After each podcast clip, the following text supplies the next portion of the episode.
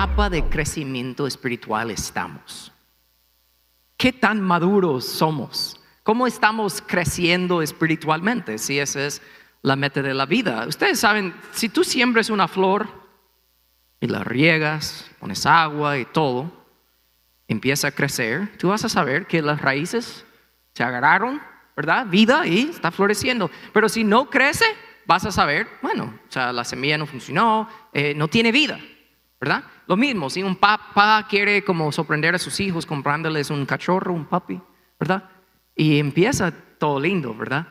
Pero de ahí empieza a crecer, hace pi en toda la casa, ¿verdad? Tiene que limpiarlo, los hijos que comprometieron hacerlo no lo hace, le toca al papá a las 3 de la mañana estar limpiando, yo he vivido esa vida.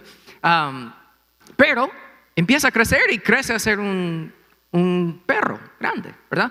Yo pienso en mi hijo, Max, cuando nació, ya hace 10 años nació ese niño, pero nació tan tierno y chiquito, ¿verdad? Pero nada más como pasó un mes y unos meses y empezó a crecer. Y crecieron sus cachetes, crecieron todos, o sea, empezó a ser un niño grande. Y hoy ni digamos. ¿Por qué les menciona eso? Si es una flor, un puppy, un cachorro que crece a ser un perro, un niño que crece a ser un jovencito y adulto y todo. Algo que podemos saber es que las cosas vivas, ¿qué hacen? Crecen, ¿verdad? Algo que está vivo va a crecer y va a seguir creciendo de alguna manera. Las cosas vivas crecen. Hay un eh, entrenador de fútbol americano, uh, se retiró hace años, pero él dijo, nada en este mundo se mantiene estático, está creciendo o está muriendo, no importa si se trata de un árbol o de un ser humano. Y eso es lo que trata realmente, si lo pensamos, todo lo que llevamos semanas estudiando en esta primera carta del libro de, eh, primera de Juan, porque estamos hablando de la santificación. ¿Y qué es eso? Es una palabra grande para decir crecimiento espiritual, creciendo a ser más y más como Cristo. Y Dios desea que todos los cristianos crezcan a ser más parecidos a Jesús todos los días de sus vidas, ¿verdad? Es su santificación. Y la Biblia habla de eso. Pablo escribió en su carta en Éfesos, capítulo 4, versículo 13, hablando de ese proceso de crecer espiritualmente. Mira lo que él dice. Ese proceso continuará hasta que todos alcancemos tal unidad de nuestra fe y conocimiento del Hijo de Dios, que seamos maduros en el Señor, es decir, hasta que lleguemos a la plena y completa medida de Cristo alguien te pregunta, ¿cuál es el propósito de tu vida?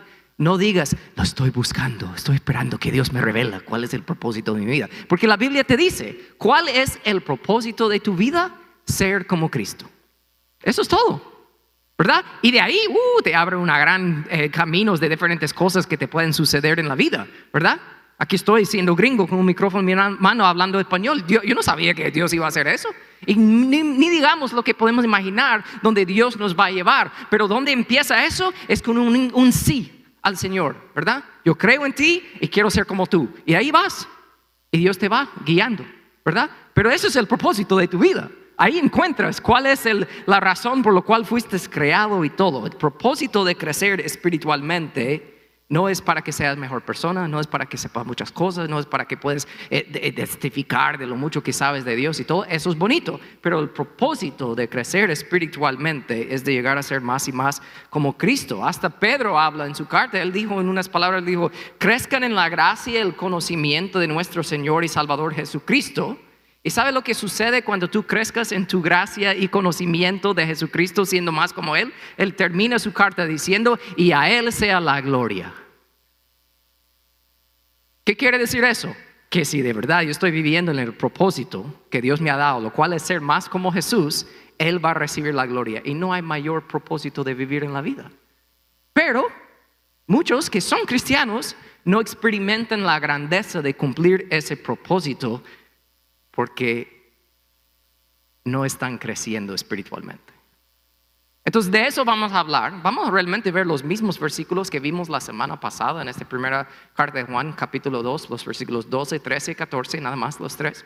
Pero vamos a hablar específicamente ahora de esta pregunta. ¿En cuál etapa de crecimiento espiritual estás? ¿Ok? ¿Están conmigo? ¿Se recuerdan? Juan ha estado hablando algunas cosas fuertes, ¿ok? Ha dicho que si tú no obedeces a Dios, que más probable no lo conoces, y de ahí dice, si tú no amas como Jesús ama, tú vives en oscuridad. Yo no sé ustedes, pero yo no obedezco perfectamente y mucho menos amo a otros igual como a Jesús ama a otros. Entonces uno puede sentir bien desanimado al escuchar esas palabras de Juan, pero de ahí Juan para y él dice, hey, hey, aunque no eres perfecto, aunque no puedes lograr hacer esto perfectamente, sepa algunas verdades. Uno, que tus pecados ya han sido perdonados, lo que vimos la semana pasada, ¿sí? Que ya has vencido el maligno, el diablo, por la palabra de Dios, el Espíritu de Dios que está en ti, y tú conoces al Padre, ¿sí? Lo conoces íntimamente, personalmente. Pero al hablar de esas tres cosas que vimos en detalle la semana pasada, Juan también nos proporciona, nos ofrece, nos da tres etapas de crecimiento espiritual, los cuales vamos a ver hoy. La etapa del niño o el hijo, si estás tomando notas, la etapa del joven y la etapa del padre. ¿Ok? Entonces vamos a ver primero esta primera etapa. Una etapa de crecimiento, crecimiento espiritual es la etapa del niño. Versículo 12 dice así, les escribo a ustedes que son hijos de Dios porque sus pecados han sido perdonados por medio de Jesús. No podemos saltar eso, lo mencionamos rapidito la semana pasada y hay que mencionarlo otra vez porque no todos entienden esto. Eh, el primer paso en el camino hacia el crecimiento espiritual es convertirte en un hijo de Dios. Hay muchas personas que saben un montón de cosas espirituales, pero no son hijos de Dios. Tú tienes que convertirte en un hijo de Dios primero porque no todos somos, no todos son hijos de Dios, como vimos la semana pasada hablamos en detalle sobre eso. Entonces, ¿cómo nos convertimos en hijos de Dios? Al entregar nuestras vidas a Jesús, ¿verdad? Por fe. Vimos eso en detalle. Primero de Juan 2.12 eh, dice, les escribo a ustedes que son hijos. ¿Por qué? Porque sus pecados han sido perdonados. Si tú eres un hijo de Dios, significa que tus pecados han sido perdonados. Pero si no eres un hijo de Dios, ¿qué significa? Tus pecados no han sido perdonados. Ok, entonces, ¿Por qué menciono eso otra vez? Porque en, general hay dos razones principales de por qué alguien no se convierte en un hijo de Dios. ¿Ok? Se encuentra en esa frase hablando de perdón de pecados. Uno, primera categoría, la persona piensa, yo no necesito ser perdonado. Yo no he matado a nadie. yo no he robado mucho, no sé. Eh, yo yo no soy tan malo. Y se compara a otras personas, ¿verdad? El problema es que cuando te comparas con otros que son más malos que tú, en tu opinión, luego te comparas con Jesús, quien es perfecto. ¿Y sabe lo que, lo que pasa? Todos somos malos. Pero personas que no aceptan el perdón de Jesús, primero, algunos, y hay muchos que piensan, ah, estoy bien, no necesito eso. Eso es uno. Siguiente categoría, la segunda categoría, es las personas piensan, ni sabe lo que yo he hecho.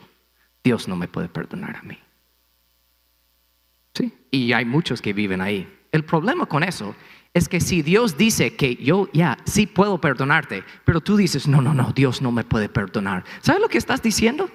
Estás diciendo que tu estándar de bondad, de justicia, es más alto que Dios. Porque Dios dice que te puede perdonar, pero tú dices, no, no, no, no puede. Como que tú eres mejor que Dios. ¿Me explico? Y eso no tiene sentido tampoco, pero esas son las razones principales de por qué muchas personas piensan que no pueden ser o no necesitan ser perdonados. Y si es así, no eres un hijo de Dios. Entonces lo que voy a hablar al resto de esto va a ser extraño, la verdad, porque estamos hablando de crecer espiritualmente, ser más como Jesús, porque ya lo conoces. ¿Sí? hay que decirlo, hay que mencionarlo porque es importante. Como vimos la semana pasada, Gálatas 3:26 lo dice clarito, pues todos ustedes son hijos de Dios por la fe en Cristo Jesús. ¿Ok? Estamos claros con eso, ¿verdad? De ahí dice, en el siguiente eh, parte de ese, adelante en ese versículo 14, dice, les he escrito a ustedes que son hijos de Dios porque también conocen al Padre. Esa palabra, cuando dice conocer, es como te debe hacer pensar en un bebé recién nacido o que va creciendo y que empieza a reconocer la cara de su padre y de su madre. De eso está hablando. Esa palabra griega de conocer ahí está hablando de ese tipo de conocimiento que lo voy como ah, ok, yo sé quién es, reconoce su cara, eh, lo que se mira en su cara, hasta su voz, cosas así, ¿verdad? Estábamos hablando de un bebé que reconoce al Padre, eso es lo que Juan está diciendo. Y no solo eso, sino la palabra griega para hijos en estos versículos que estamos viendo aquí también significa no solo cualquier hijo, sino un hijo que quiere obedecer a su Padre que va conociendo. ¿Sí? No es que lo obedece perfectamente, pero quiere. ¿verdad? Lo quiere hacer. Eso es importantísimo entender. De a esas personas está escribiendo y hablando Juan. Entonces, pensando en eso, vamos a ver en cuál, etapa del crecimiento espiritual estás y vamos a, ver en detalle por un momento unas cualidades o características de esta etapa del niño espiritual, porque no es complicado. ¿Ok? Entonces, primero, tienes que entender que tienes que ser salvo primero para saber en cuál etapa estás. Entonces, pensando, ya entiendo, hablando de personas salvas, aquí vamos, hablando de esa etapa del niño, al igual que niños reales, niños en la vida, ¿cómo son los niños espirituales? ¿Ok? Nadie se va a ofender aquí. Ah, ojalá que, no, tal vez sí, tal vez te vas a ofender. Y qué bueno, porque Dios te está hablando. ok, entonces, ¿cómo son los niños en la vida real? Algunas cualidades, algunas características. Uno, recién nacido, que va creciendo un chiquitín, enfocado en sí mismo. ¿Verdad? Toda la vida, todo el mundo gira alrededor de esa persona, de ese niñito, de esa criatura, ¿verdad? Si no tiene comida, si no tiene leche, si no tiene juguetes, si no tiene algo, ¿qué pasa? ¿Hay paz? Come on, ¿dónde están las madres y los padres? Aquí no, ¿verdad? Todo tiene que girar alrededor del niño, ¿verdad? Y ahí está. Pensando en eso, apliquemos eso a la vida espiritual. Un niño espiritual. Dame, dame, dame, dame, dame todo es para mí, todo es para mí, ¿verdad? Yo vengo a la iglesia para recibir. ¿Saben que no venimos a la iglesia para recibir? Venimos a la iglesia para dar nuestra alabanza y adoración al Señor. Y hasta escuchar una prédica y ponerla en práctica no es para que tú recibes, sino es para que lo, lo tomas y lo pones en práctica, lo cual da alabanza y gloria a Dios. Lo cual es lo mejor para ti, es un beneficio, beneficio para ti, pero la meta es dar a Dios. ¿Sí? Pero niños espirituales, ¿qué hacen? No me gustó la alabanza de hoy. Qué bueno, no era para ti. ¿Verdad? Oh, oh, esa prédica no me alimentó bien. Oh, personas me han dicho eso. Y digo, hmm, Ok, wow. O viene y dicen, hey, vengo a tu iglesia ahora. Y yo primero digo, no es mi iglesia, ok, es de Dios. Pero dicen, porque allá no me estaban alimentando bien. Como que eso es algo bueno decir. Un niño espiritual necesita que le estén alimentando. Ok, yo entiendo que hay una, eh, tú entras en tu relación con el Señor y empiezas y necesitan que te ayuden, que te alimenten y todo, con la comida espiritual, la palabra de Dios. Pero igual como un niño chiquito, ¿qué pasa cuando va creciendo? Va creciendo, su mamá, su papá prepara la comida, lo pone enfrente del niño, de ahí cuando esté chiquito lo tiene que poner hasta en la boca y ayudarle a masticarlo y toda la onda. Pero, ¿qué pasa mientras que va creciendo? Puedes preparar la comida hasta ponerlo enfrente del niño, pero ¿qué hace el niño? Lo agarra y lo mete en la boca, lo empieza a comer por él mismo, por ella misma, ¿no? Con el crecimiento. Lo cual quiere decir, si uno dice, yo vengo a la iglesia para recibir, para que me alimenten bien, pero de lunes a sábado no estás comiendo, ¿Me entiendes? Tú eres un niño espiritual. Tú eres un bebé. ¿Sí? Porque estás esperando que alguien te prepare todo, te lo pone enfrente. Ay, niñito, mi chiquito, come. ¿Sí? No se ofenden. I love you. Pero es la verdad. Ok. Um, es bonito como esto aplica a todo, ¿verdad? Porque tú puedes ser un niño espiritual y eso quiere decir hasta, por ejemplo, es un ejemplo, en tu matrimonio, tú vas a ser un esposo bebé, una esposa bebé, porque en tu matrimonio, si solo estás pensando, para mí, para mí, para mí, para mí, ¿qué va a pasar? Va a destruir el matrimonio, ¿sí? Pero si ambos están pensando, ¿cómo puedo dar a la otra persona? Van a florecer, van a crecer, pero si uno es un niño en su madurez, las cosas van a fracasar. ¿Están conmigo? ¿Seguros? ¿No están enojados? Ok, bueno, ahora sí, vamos, seguimos. Ah, igual como un niño normal, ¿verdad? En la vida, son emocionalmente inestables. ¿Sí? Emocionalmente inestables. Cuando tú le dices a un no, eh, a un niño no, ¿qué pasa? Se enoja. ¿Ah? Donde hay un niño de dos años que le dices no y le dice, entendido, muy bien, y se va. No, no hay, ¿verdad? Porque un niño va creciendo, va entendiendo, ¿verdad? Cuando algo en la vida le pasa a un niño espiritual, y algo en la vida difícil le pasa, empieza a culpar a otras personas o culpa a Dios. Dios, ¿por qué esto me está pasando a mí? ¿Dónde estás? ¿Verdad? ¿Por qué? Porque emocionalmente inestable. Pero está bien, eso es parte del proceso de crecimiento. ¿Sí? tiene que pasarlo, todos lo pasamos. Y a veces regresamos a viejas etapas en que estamos porque vamos creciendo. Esto no es perfecto. ¿Sí? Y de ahí otro detalle que hay que mencionar de un niño normal en la vida, como les digo, es que casi es completamente dependiente de la crianza y el cuidado de sus padres, lo cual si lo pensamos espiritualmente, bebés o niños espirituales por un tiempo están dependientes de la crianza o el cuidado de su pastor o personas que son cristianos maduros que están alrededor de ellos, ¿verdad? Como hablando de alimentarse a sí mismo. Es lo mismo. Eso es parte de, no es malo, pero es parte de. El problema es, si yo veo a un niño de un año que no puede alimentarse bien, se entiende, porque es un niño de un año. Pero si mi hijo a 10 años todavía necesita que yo le meto la comida en la boca, ¿qué nos dice? Que hay un problema, ¿no?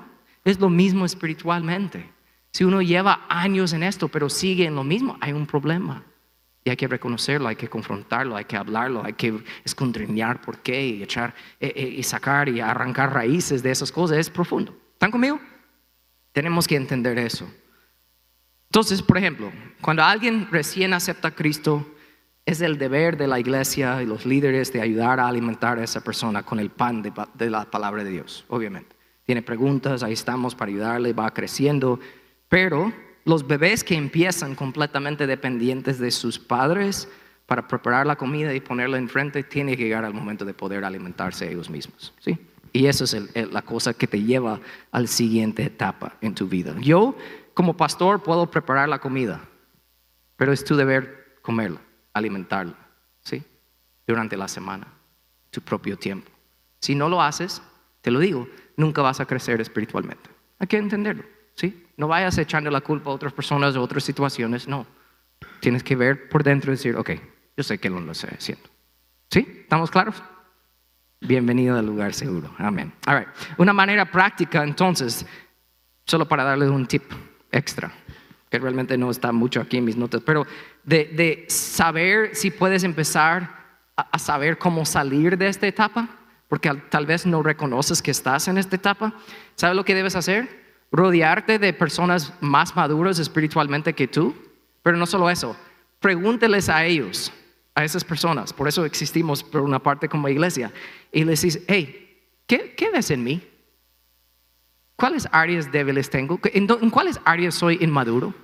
Es una buenísima pregunta hacer a alguien. Pero muchos no lo hacen, ¿verdad? Porque son seres humanos y tienen miedo que van a recibir una respuesta que no les guste, se van a ofender. Pero escúchame, si tú no puedes recibir la verdad de alguien que te ama sin ofenderte, nunca vas a crecer en la vida. Alguien que te ama te va a decir la verdad. ¿Sí? Eso es buenísimo, no te ofendas. ¿Sí? Si te ofendes, más probable, todavía estás en la etapa del niño y está bien, es parte del proceso. Tal vez tienes que ofenderte 100 veces para aprender de no ofenderte más porque vas aprendiendo. ¿Sí? Pero tienes que entender esto. Y la fuente es empezar a alimentarse solo uno mismo con la palabra de Dios. All seguimos la siguiente etapa. Y si voy a saltar una etapa aquí, okay, de ahí vamos a regresar a la otra. Una etapa de crecimiento espiritual es el niño, pero de ahí la etapa espiritual del padre o de los padres, como madre padre, podemos decirlo así. Um, versículo 13 dice, les escribo a ustedes que son maduros en la fe, o en la traducción original, que son padres en la fe, porque conocen a Cristo, quien existe desde el principio. Cuando dice hijos, como acabo de leer al inicio, conocen es como ir conociendo, reconociendo la cara. Esta palabra en el griego, conocer, significa conocer a través de mucha experiencia o intimidad con esta persona. ¿okay? Entonces, por eso dice que un padre en la fe es alguien que lleva tiempo conociendo a Cristo personalmente. ¿okay? Y la, pero hay una otra palabra aquí que es bien importante que quiero destacar. Aquí dice en esta traducción, es una nueva traducción viviente que dice, es la palabra más chiquita, dice la palabra a. Conoce a Cristo. ¿Saben qué? Que eso es la raíz de muchos problemas con muchas personas en su crecimiento espiritual, porque no conocen a Cristo, sino conocen solo de Cristo. ¿Sí?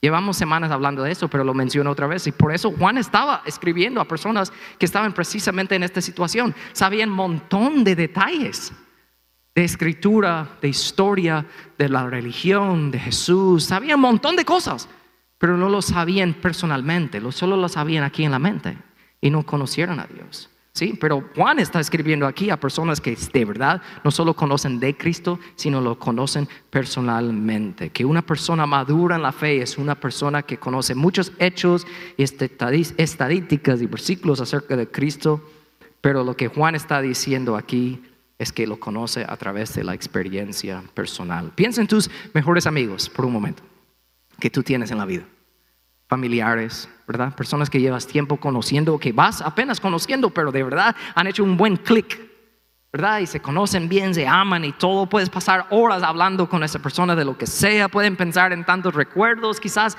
viajes, diferentes recuerdos, actividades, incluso conflictos que has tenido y resuelto con esa persona y luchas y lágrimas, reconciliación y risa, en todo. Puedes pensar en todo eso. Y si yo te pregunto ahora mismo en la persona que estás pensando, ¿por qué tú amas a esa persona? Más probable me vas a decir, porque me conoce. ¿Verdad? No me vas a decir, ay, porque me presta dinero. ay, me presta su carro cuando lo necesito. Ay, porque me da muchas cosas. No vas a decir eso. Aunque tal vez porque se aman y tienen una buena relación, eso se hace. Son cosas intercambiables. Pero eso no va a ser tu respuesta. Tú vas a decir, porque me conoce. Y yo lo conozco. ¿Verdad? Capta eso y hacer el clic espiritualmente. Un padre, alguien que es maduro en la fe, ha entendido esto. La madurez espiritual se desarrolla cuando reconocemos que conocer a Jesús es la meta. Conocer a Jesús es la bendición, no conocerlo solo para que nos dé algo. ¿Sí? Hay muchas personas que sí, yo conozco a Jesús y oro y pido esto y me da y no sé qué, y carros y no sé qué. Si Dios te quiere regalar eso, qué bueno. Pero eso no es la bendición. La bendición es Él mismo.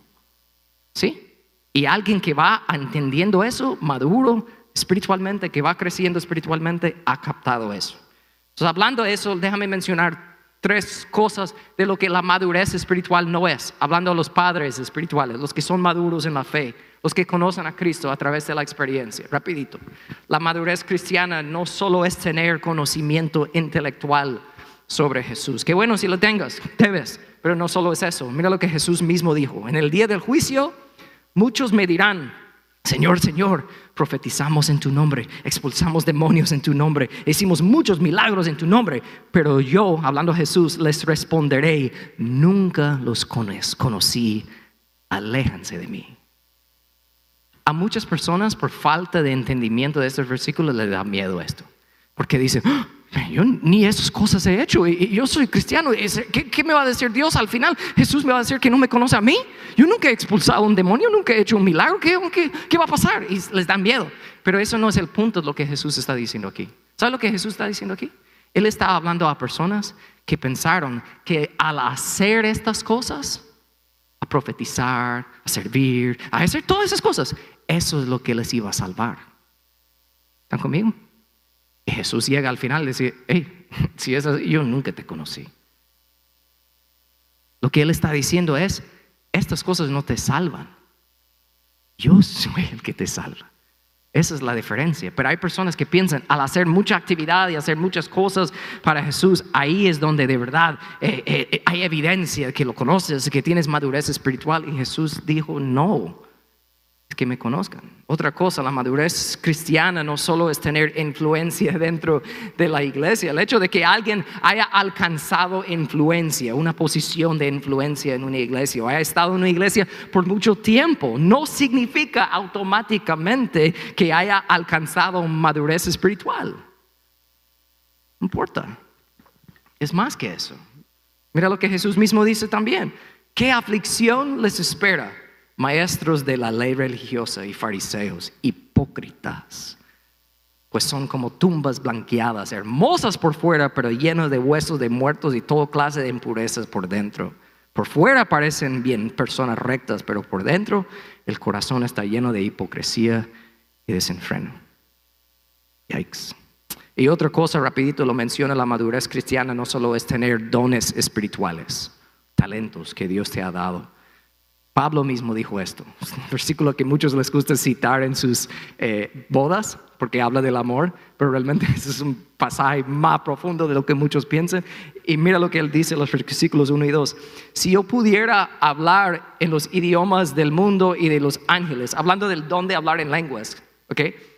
pero no amar a los demás, yo solo sería un metal rudoso, rudoso y un símbolo que resuena. Si tuviera el don de profecía y entendiera todos los planes secretos de Dios y contara con todo el conocimiento, y si tuviera una fe que me hiciera capaz de mover montañas, pero no amar a los demás, yo no sería nada.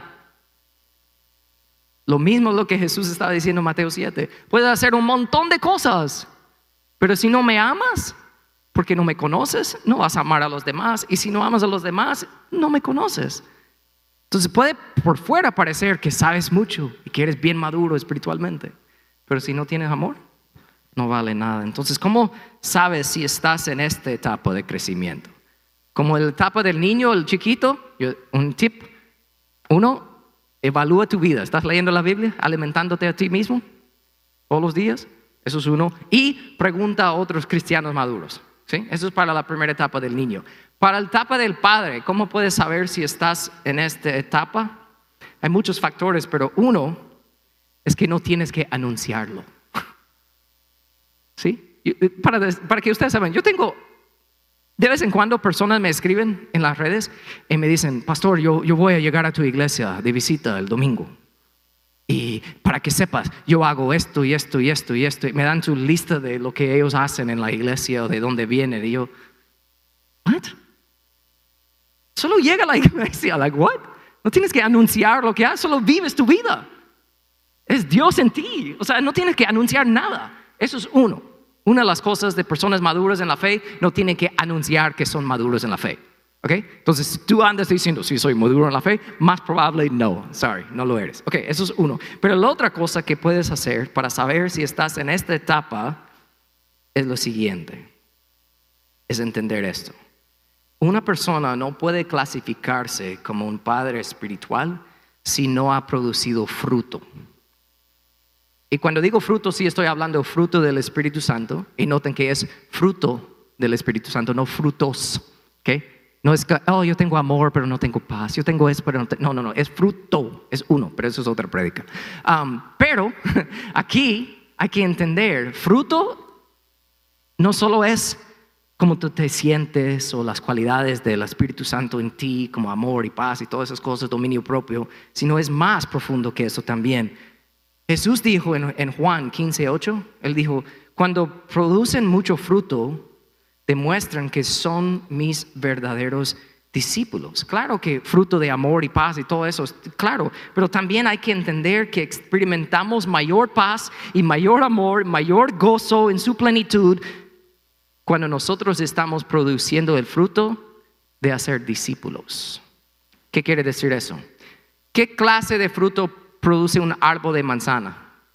Manzana, árbol de naranja, naranja, árbol de limones, limones, más puedo seguir, digamos, un árbol de cristiano que debe producir otros cristianos.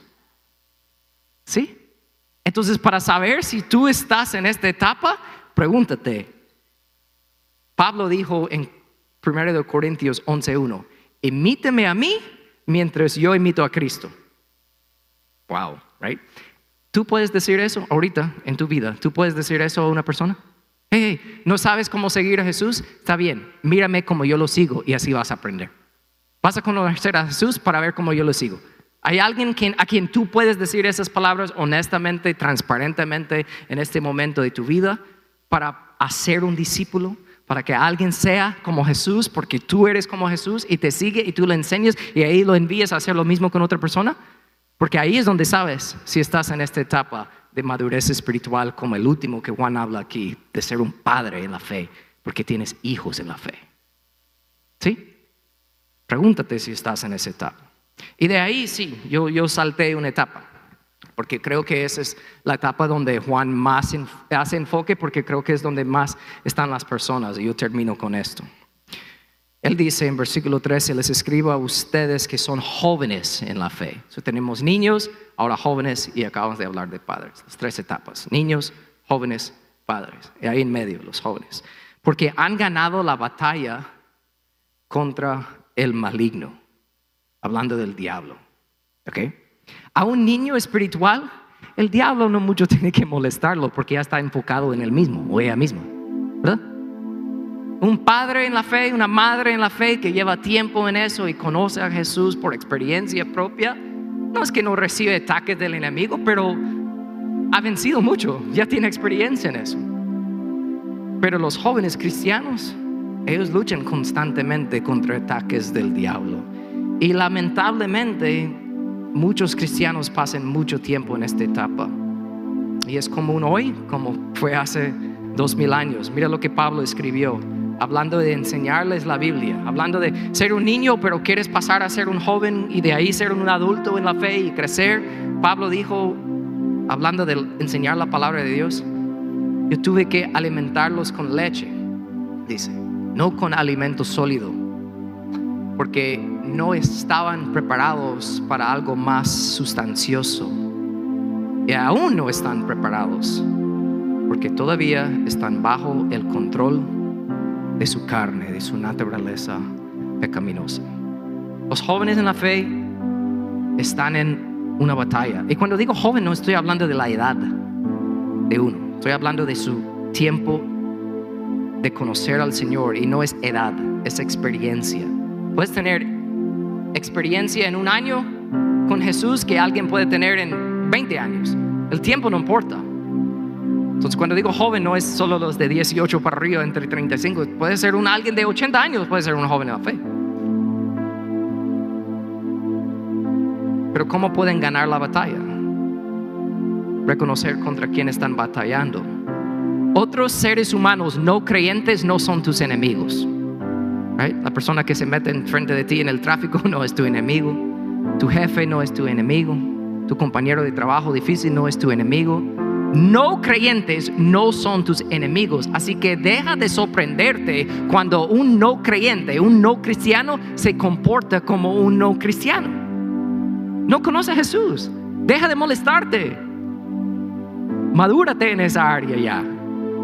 así son. Te debe llenar de más ganas de querer hablarle de Jesús y mostrarle amor y servirle más. En vez de molestar, pero muchas veces eso sucede porque no reconocen su enemigo.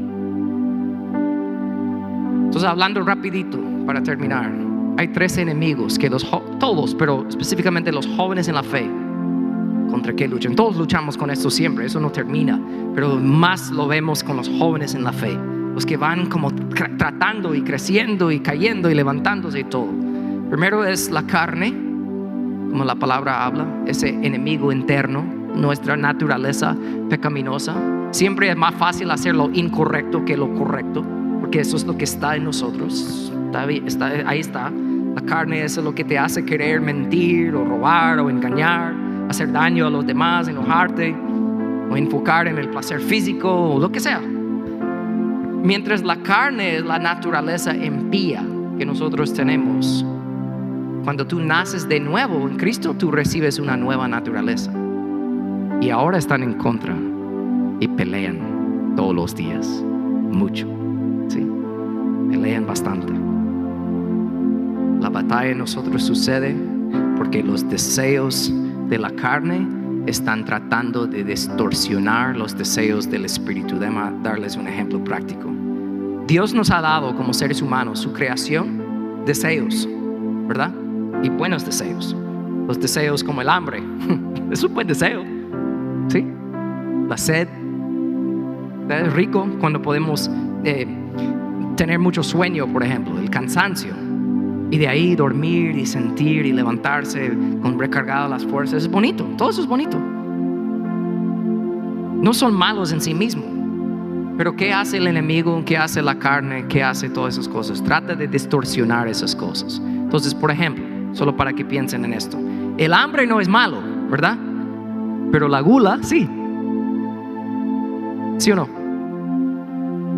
El deseo que Dios te ha dado del hambre no es malo, pero la gula sí. La sed no es mala, pero emborracharte sí. ¿Saben que hasta hay, han, ido, han sido personas que se han muerto por tomar demasiado agua? Tú puedes tomar demasiado agua y morirte. El punto es de que en su plenitud, en demasiado, es malo. ¿Sí? De lo que sea, es malo. Pero no solo eso. El sueño, un regalo de Dios, pero la pereza no estoy viendo a nadie. El sexo un regalo bonito que Dios nos ha dado como seres humanos para disfrutar dentro del pacto de un matrimonio. ¿Sí? Pero el sexo fuera del matrimonio te causa daño. ¿Sí? Es como el fuego. Pones el fuego en la estufa y cocinas. Perfecto, no hay problema. Tomes ese mismo fuego y lo pones en la sala. ¿Qué va a pasar? Problema. ¿Por qué? Porque es el mismo fuego, pero fuego fuera de sus límites causa daño. ¿Cuál es el límite para el sexo? El matrimonio. Lo usas dentro de sus límites, hermoso. Fuera de sus límites causa problemas. La carne te causa eso. ¿Sí? Puedo hablar de eso mucho, pero terminando. El diablo, el diablo te conoce, ese es tu otro enemigo. Estratégicamente te conoce, conoce las generaciones de tu familia. Él sabe que con qué luchaba tu bisabuelo, tu tatarabuelo, tu abuelo, tu padre, tu madre, todo. Y él usa esas estrategias para hacerte caer en las mismas trampas del alcoholismo, adicción, infidelidad, de seguir los mismos patrones de la vida una y otra vez. Y de ahí escuchas a personas decir, no, eso va a parar conmigo. ¿Verdad? Qué bueno sentir eso. Dice, no, ahí paró toda esa cosa de generaciones de mi familia porque el diablo se topó conmigo. Ah. No, el diablo, si eso para en tu familia, qué bueno, y para contigo, qué bueno, pero no es porque el diablo se topó contigo, es porque el diablo se topó con Jesucristo. Esa es la diferencia en ti. Entonces, como la mayoría, los que están en esa etapa de un joven espiritual, tienen que entender el último enemigo que habla aquí, y es el mundo, ¿verdad? El enemigo que te rodea. Y ese enemigo, fuerte. Y vamos a hablar cómo vencer ese enemigo el otro domingo. Así que tiene que regresar. Amén. Quiero terminar con esto. ¿En cuál etapa de la vida espiritual estás? ¿De un niño, joven, padre? No sé. Esto es como una introducción a esas etapas, todo. Pero algo con que todos podemos evaluarnos es el cambio de una etapa a otra se encuentra en nuestro estudio, amor, meditación de la palabra de Dios. ¿Sí? Entonces, no importa si lees la palabra todos los días, que bueno, o si no lo lees nunca. Todos podemos leerla más para poder seguir creciendo siendo más como Cristo. Pero ¿qué hacemos muchas veces? Ponemos excusas. Sueño, no lo entiendo, un montón de cosas. No tengo tiempo, estoy trabajando, los niños, el trabajo, lo que sea. Piensen en todos sus ejemplos de excusas que tú tienes para no estudiar y leer la palabra de Dios. Pensando en eso, quiero demostrarle una persona que tiene una buena excusa de no leer la palabra de Dios porque es ciega. Solo que miren este momento y de ahí voy a decirles algo para cerrar. Miren este video por un momento.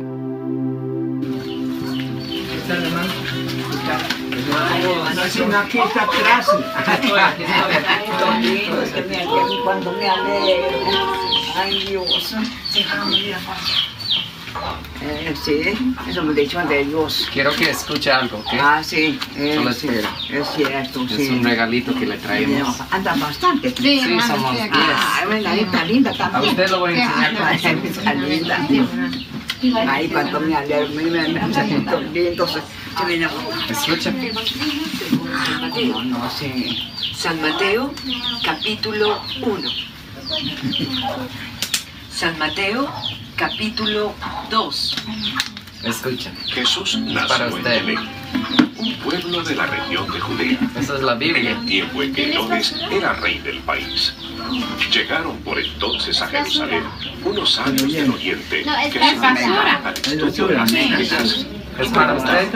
Amén. Lo vamos a dejar con usted para que pueda escuchar la Biblia cuando quiera.